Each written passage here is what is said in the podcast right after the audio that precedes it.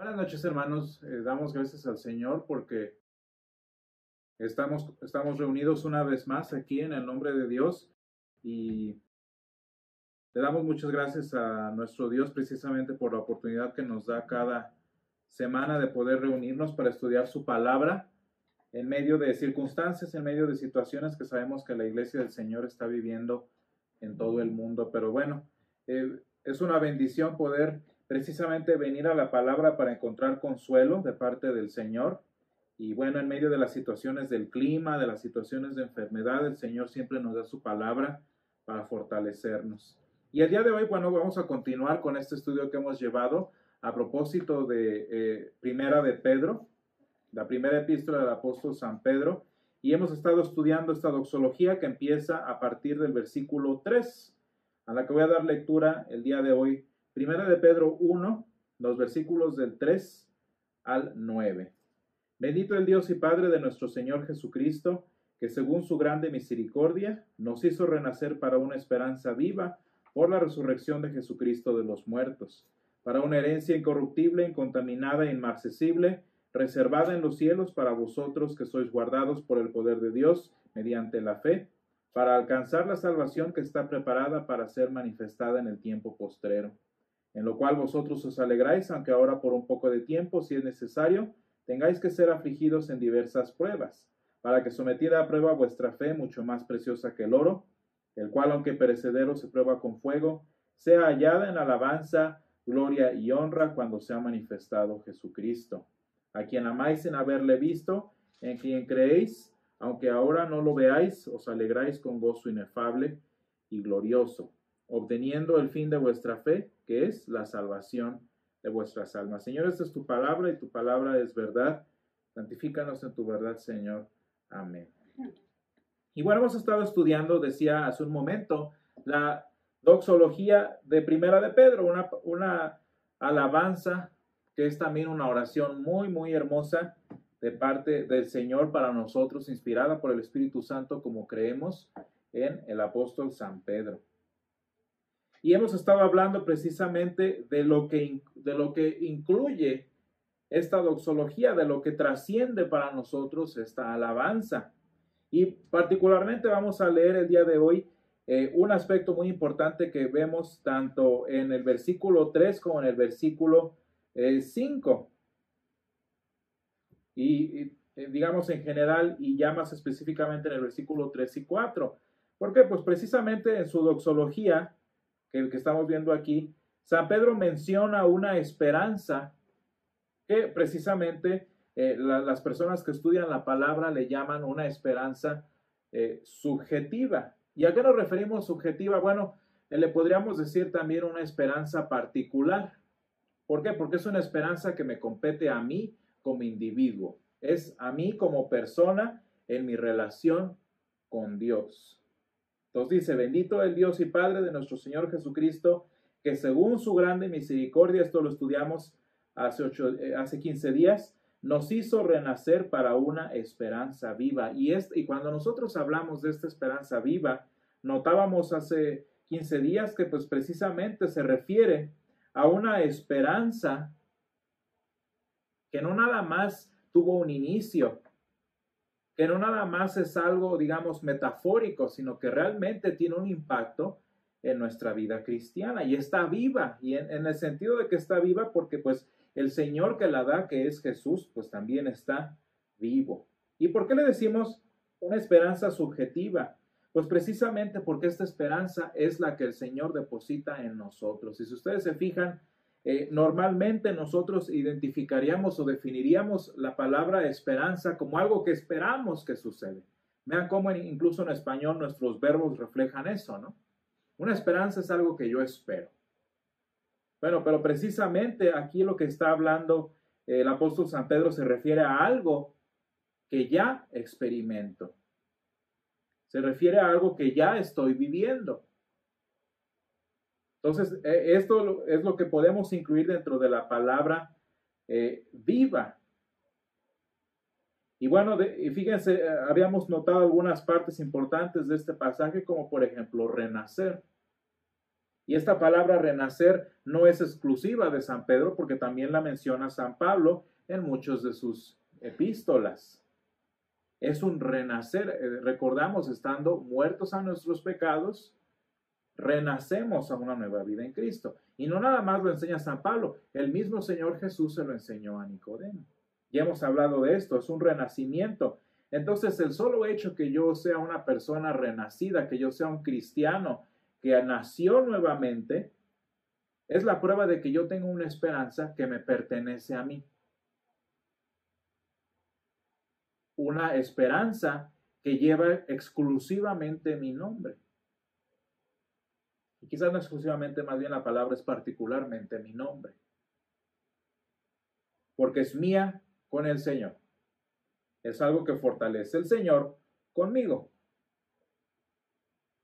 Y precisamente si nosotros queremos relacionar esto con otra figura que menciona el Nuevo Testamento, pues, pues de hecho podemos relacionarlo con una resurrección espiritual. Porque si ustedes se fijan, estando muertos a nuestros pecados, renacemos o somos eh, resucitados espiritualmente a una nueva vida en Cristo. Ahora, estamos hablando entonces de una esperanza subjetiva, de una esperanza particular a mí como cristiano.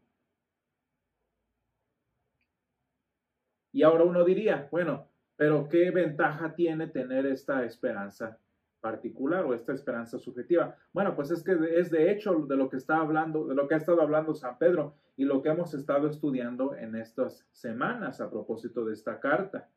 ¿Por qué? Pues porque esta esperanza esto que ya estoy viviendo ahora mismo es lo que me mantiene, lo que me sostiene, entre tanto que yo sea un elegido expatriado. Si ustedes se fijan, San Pedro utiliza este vocabulario para dar a entender que estamos prácticamente eh, en, el desierto, pónganlo de alguna forma. Nos menciona como si estuviéramos como el pueblo de Israel en medio del desierto, expatriados de nuestra tierra. Estamos lejos, estamos perdidos. Eh, él, utiliza también la palabra dispersión, porque pues muchas veces así es la iglesia cristiana. Yo creo que como creyentes estaríamos mucho más ah, fortalecidos espiritualmente si la iglesia fuera un bloque. Imagínense un país 100% cristiano en donde toda la iglesia del mundo se concentrara. No, pues los cristianos viviríamos muy felices. Y sin embargo, esa no es la realidad. Y veanlo ustedes en, eh, vaya, en sus propias colonias, en sus propias ciudades, en sus propios países, los cristianos están geográficamente, vaya, literalmente esparcidos. Ahora, cuando nosotros pensamos en esta palabra de estar esparcidos, de estar en la diáspora, no siempre estamos diciendo que, pues, bueno, es una aventura en la que cada quien está por su lado. No, de hecho, esta dispersión, pues, es el resultado de los sufrimientos de la iglesia, ¿no? Y sin embargo, fíjense por qué es importante que esta esperanza sea personal, sea subjetiva, porque sin importar lo separado que yo esté de otros cristianos, sigo teniendo una esperanza y mi esperanza sigue estando viva, aún sin que haya cristianos a mi alrededor. Y qué bueno, porque es muy difícil tener cristianos a nuestro alrededor. es bastante difícil. Estamos hablando, eh, hablando ya sociológicamente, estamos en un tiempo que se le llama la era postcristiana. Porque en este tiempo la mayoría del pensamiento, eh, digamos, eh, humano es post y, diríamos anticristiano. Entonces, en esta era postcristiana, qué bueno que el Señor nos da una esperanza subjetiva. Qué bueno que el Señor nos da una esperanza particular.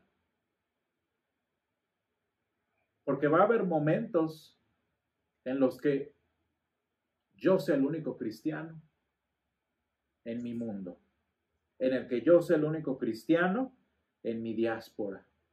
Y yo y solo yo. Y precisamente por esto tenemos una esperanza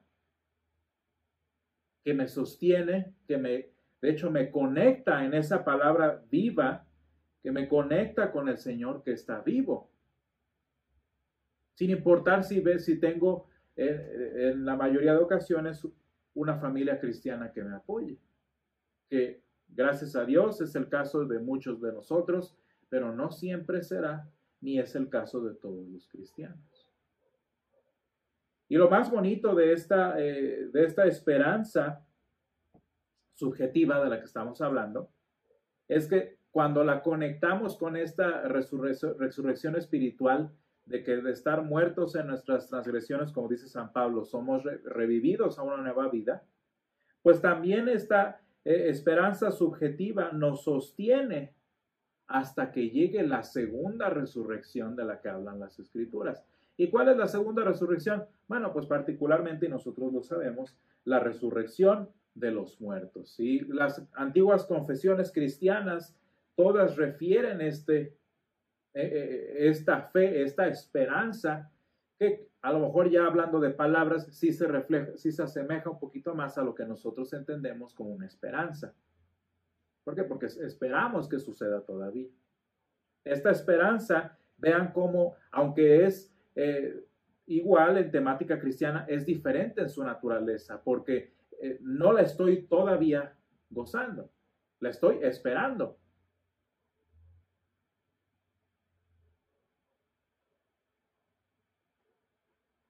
Y de esto habla San Pedro. Fíjense, dice renacer para una esperanza viva. Fíjense cómo el Señor no nos hace renacer y nos deja en un limbo. O nos deja en pausa, imagínense. No, de hecho, la vida cristiana empieza en el momento en el que renacemos.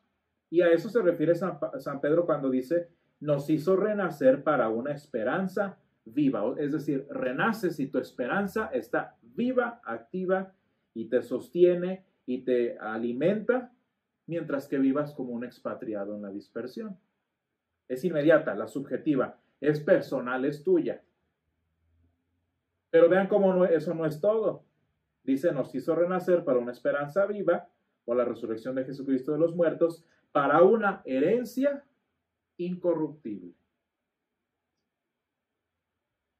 No sé si ustedes alguna vez han hecho algún tipo de contrato o han adquirido algún tipo de servicio en particular, casi siempre, por ejemplo, ustedes hacen el pago y hay que esperar cierto tiempo, o se hace la contratación, y hay que esperar cierto tiempo hasta que el servicio o el bien se reciba.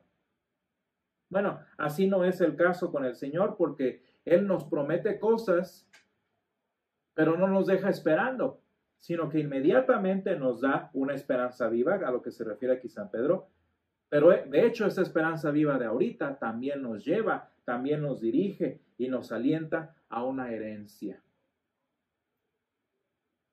Y las personas, los, teólogos, nuestros maestros, refieren a esta esperanza como una esperanza objetiva.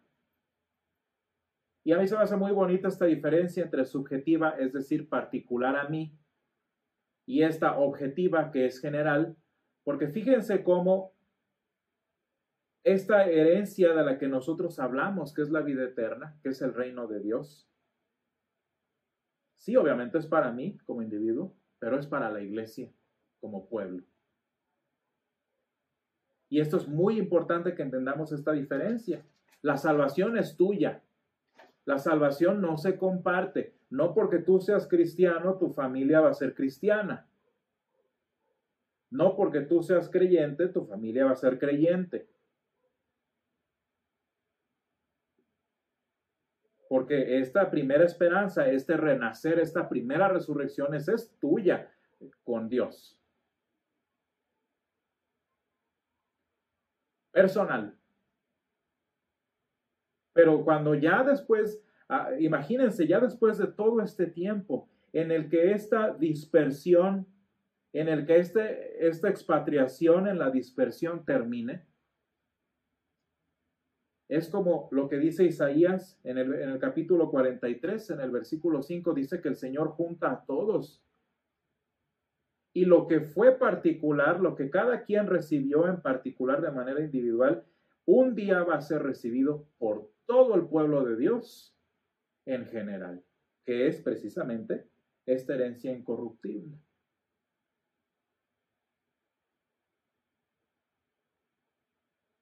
¿Y cómo la vamos a recibir? Pues vean ustedes, la primera, la que es personal, la recibimos en ese renacimiento, ¿no?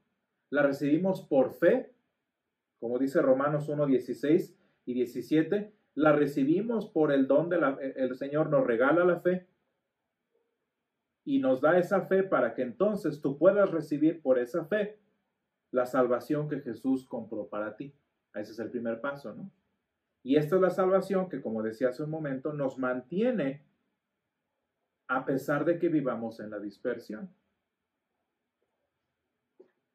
Pero así como recibimos esta primera esperanza por la fe, el Señor nos promete que la segunda esperanza o la esperanza objetiva la vamos a recibir en la segunda resurrección o la vamos a recibir por transformación.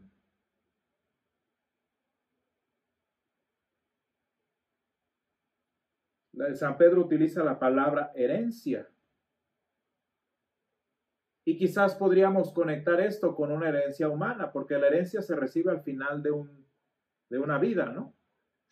Y bueno, esta herencia está preparada para nosotros que todo el pueblo de Dios va a recibir como uno solo.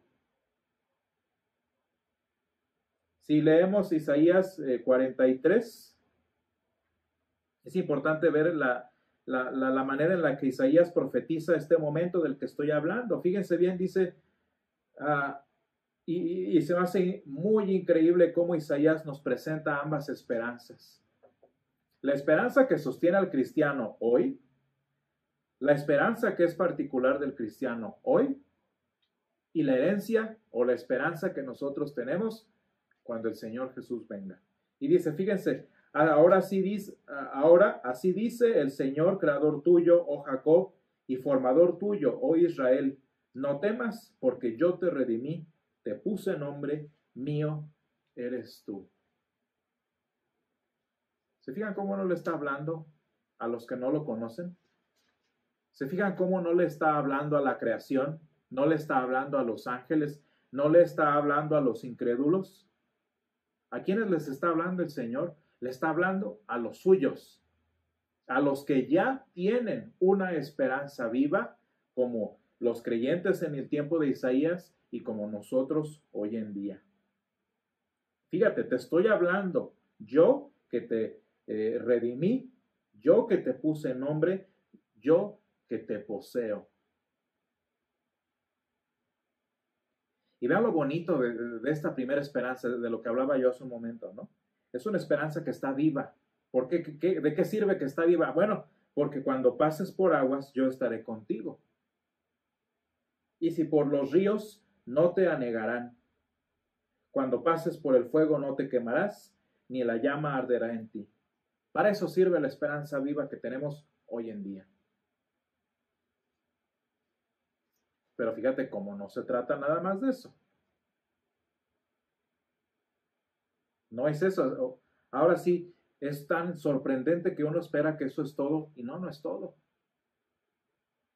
Dice, porque yo, el Señor Dios tuyo, el Santo de Israel, soy tu Salvador. Fíjense quién, quién nos está hablando. El que ya nos dio una esperanza viva. Tu Salvador. ¿Quién está hablando aquí? Pues el Señor, el Señor Jesús.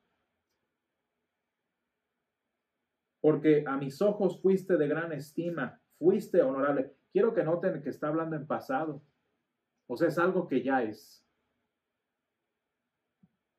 Porque a mis ojos fuiste, dice Isaías 43, 4, porque a mis ojos fuiste a gran, de gran estima, fuiste honorable y yo te amé.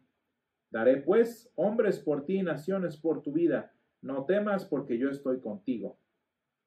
Qué bonito, ¿no? Ese es el ahora. Y sin embargo, ¿qué pasa con la herencia? Ah, todo esto que ha sido particular del Señor contigo, personal de Dios contigo, va a llegar un momento en el que va a convertirse en una bendición para todo el pueblo. Y dice, del oriente traeré tu generación. Todos los creyentes el Señor los va a traer y del occidente te recogeré.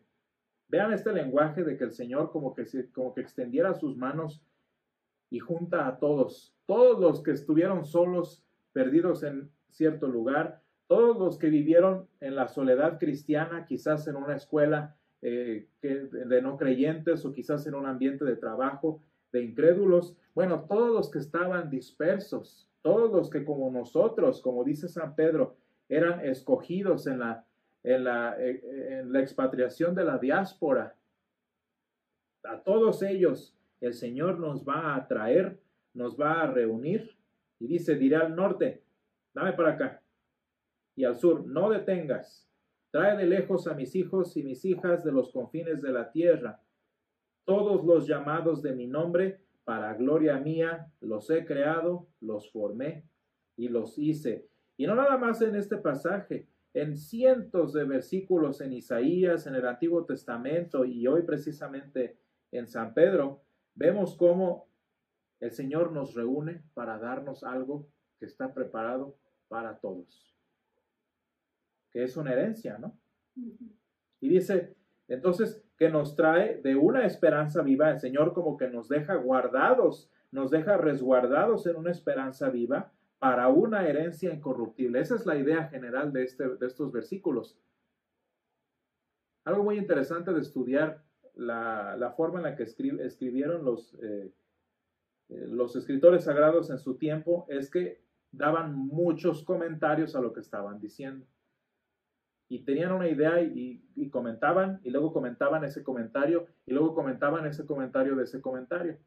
Entonces hay, veces en que una sola idea es del tamaño de un capítulo entero. Pero bueno, fíjense aquí la idea central es esto, bendito el Dios y Padre de nuestro Señor Jesucristo, que nos hizo renacer para una esperanza viva, para una herencia incorruptible. Ese es el punto. Entonces el Señor nos hizo renacer para una esperanza hoy que nos lleva y nos resguarda hasta una herencia que el Señor tiene preparada para nosotros. Dos esperanzas. Vean cómo estoy hablando de dos esperanzas, que aunque son dos, que aunque una es ahora y otra la recibiremos, ambas están unidas y son una misma, de hecho, por el milagro de la resurrección de Jesús.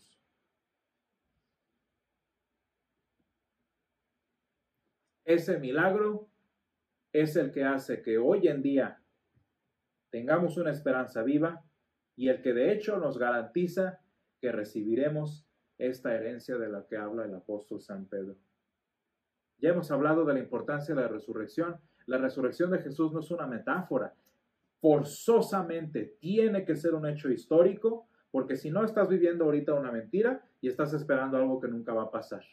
Pero gracias, dice San Pablo, gracias a Dios que Jesús resucitó entre los muertos, porque gracias a que Él vive, mi esperanza es viva, es real, y también espero cuando Él venga a resucitarme como resucitó el primero. Entonces, esta esperanza y herencia reservada en los cielos ya es nuestra. Se fijan que estoy diciendo que vamos a esperarla, pero no significa que, que pues mientras vivo en la desesperanza, que mientras vivo en el quién sabe. No, tenemos una certeza.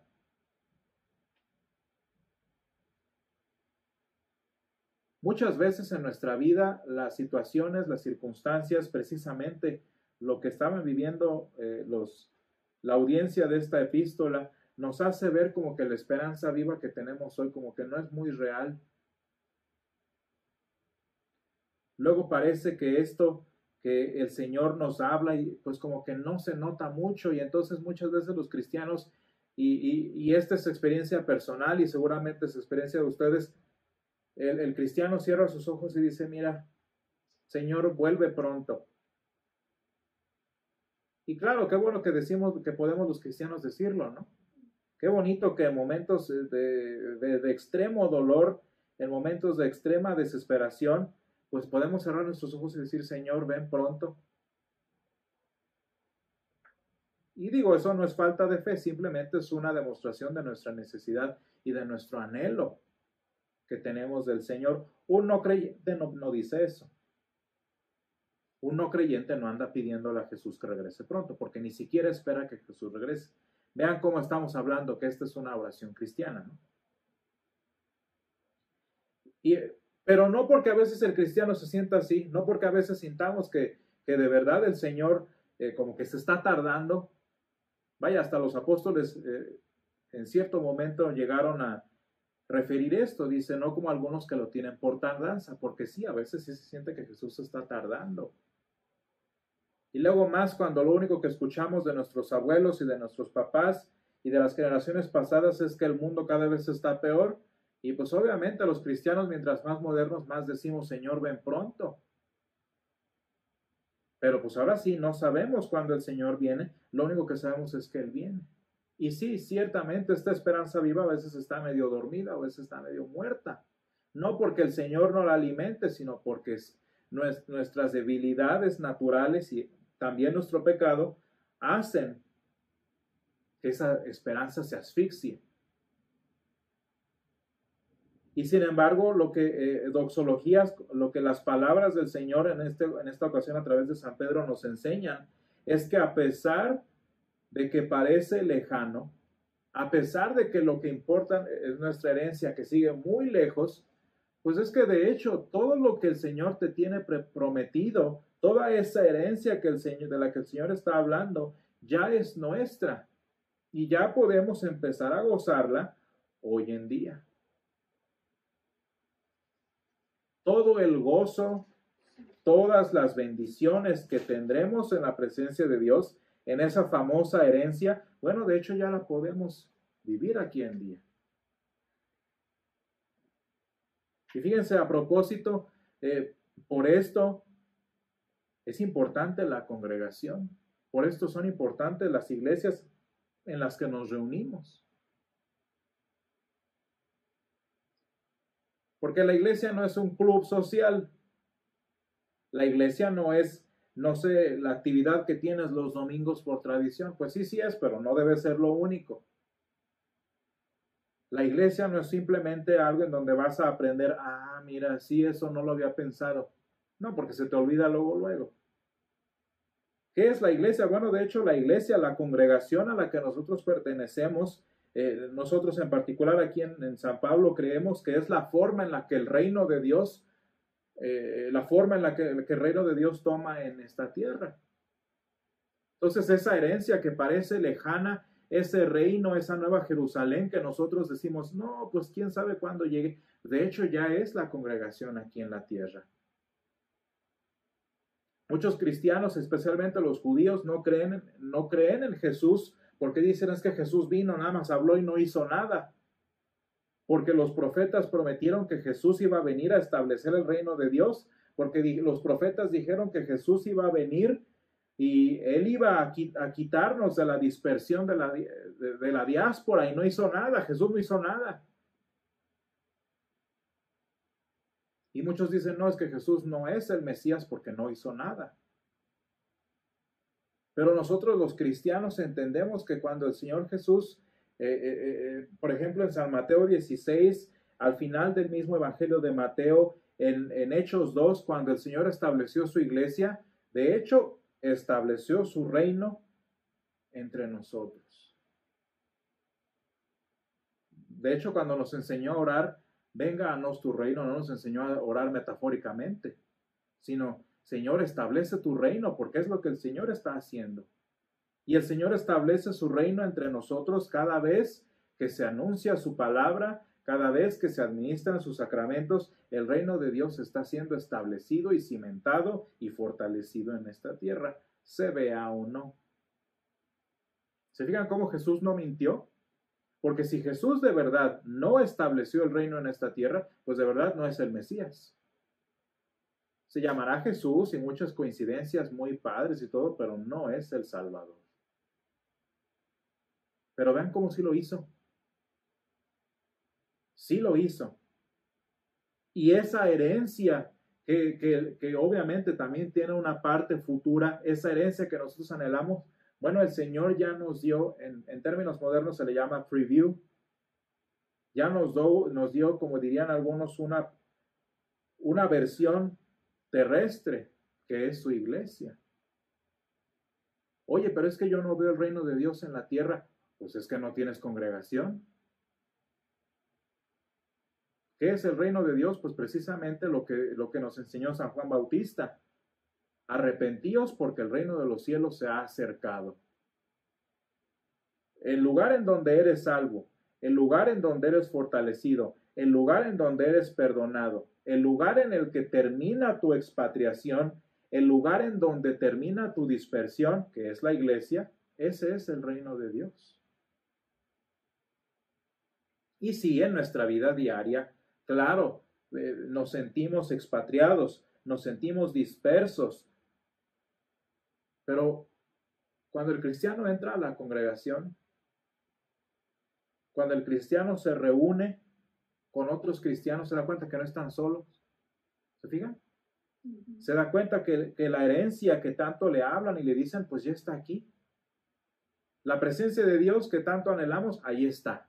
La palabra de Dios que tanto necesitamos, ahí está. La salvación que tanto nos han prometido, ahí está. ¿Qué más hace falta? El reino de los cielos se ha acercado como profetizó San Juan Bautista. Qué bonito que nosotros en la, en la congregación, nosotros en nuestra iglesia, eh, que en la vida diaria vivimos expatriados, vivimos dispersos, encontramos nuestra ciudadanía. Como cristianos en el mundo, como cristianos en nuestro trabajo, como cristianos con nuestras amistades, pues somos verdaderamente expatriados. Allí no pertenecemos. Y sin embargo, cuando venimos a esta pequeña embajada, si le quieren decir así, del reino de Dios en la tierra, que es la congregación, ahí es donde el cristiano se da cuenta que, ah, mira, esta es mi identidad, esta es mi nación, esta es mi pertenencia y yo antes que cualquier otra cosa, soy cristiano, soy creyente. Y precisamente cuando nosotros nos reunimos el domingo, nos reunimos nosotros, por ejemplo, el miércoles, el lunes, cada que la congregación se reúne, díganme, ¿a poco no se cumple la profecía que acabamos de leer de Isaías 43? Literalmente, los hermanos que viven en el norte, los que viven en el sur, los que viven de allá, se reúnen, por ejemplo, los domingos en la mañana en las iglesias, se reúnen como pueblo de Dios. Se reúnen como una nación santa, como un pueblo adquirido por Dios, que de hecho San Pedro también nos enseña.